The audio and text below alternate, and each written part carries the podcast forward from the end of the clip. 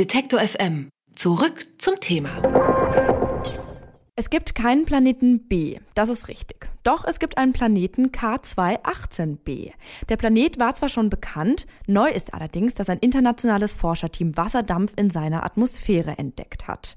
Das ist durchaus eine kleine Sensation, denn Wasser könnte Leben heißen. Könnte. Denn wie genau der Planet aussieht, das ist noch unbekannt.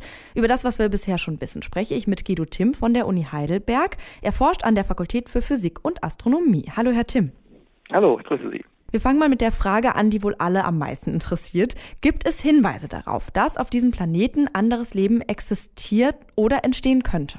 Nein, darauf äh, haben wir noch keinerlei Hinweise. Das ist sehr viel schwieriger nachzuweisen. Es gibt natürlich viele Wissenschaftler, die genau an dieser Problematik arbeiten und in den nächsten Jahrzehnten versuchen werden, eben Lebensspuren in den Atmosphären von solchen Planeten nachzuweisen. Mhm.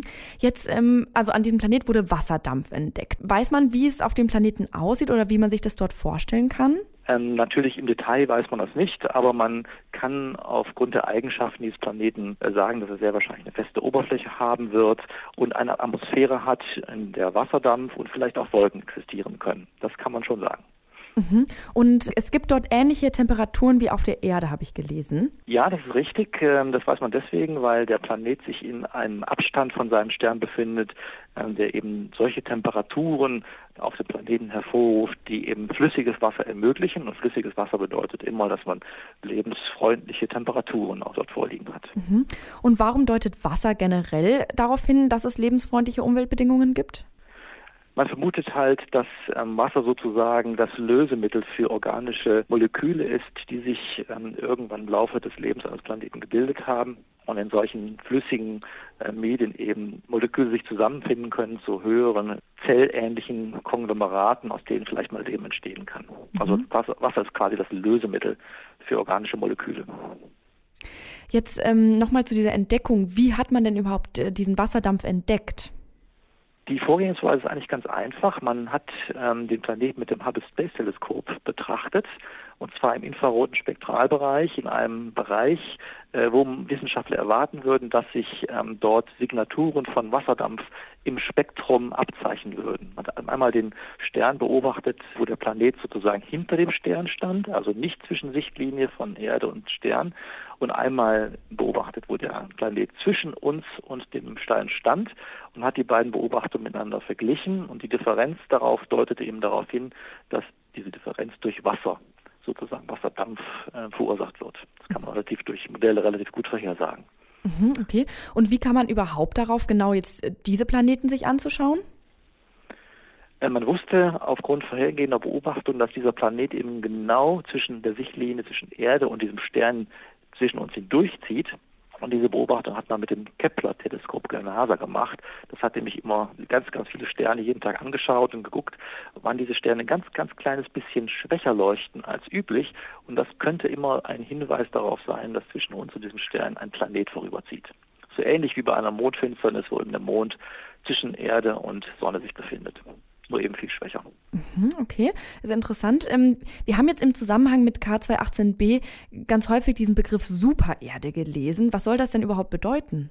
Ja, das ist ein Begriff, der vielleicht ein bisschen irreführt. Also es ist nicht eine besonders tolle Erde, weil sie Supererde heißt, sondern man sagt einfach, eine Supererde ist ein Planet, dessen äh, Masse kleiner als dem Zehnfachen der Erdmasse entspricht. Also ein erdähnlicher Planet, der schwerer ist als unsere Erde, mehr Masse hat, aber eben auch nicht so, so schwer, dass also massereich, dass dort eben absolut gar kein Leben möglich sein könnte.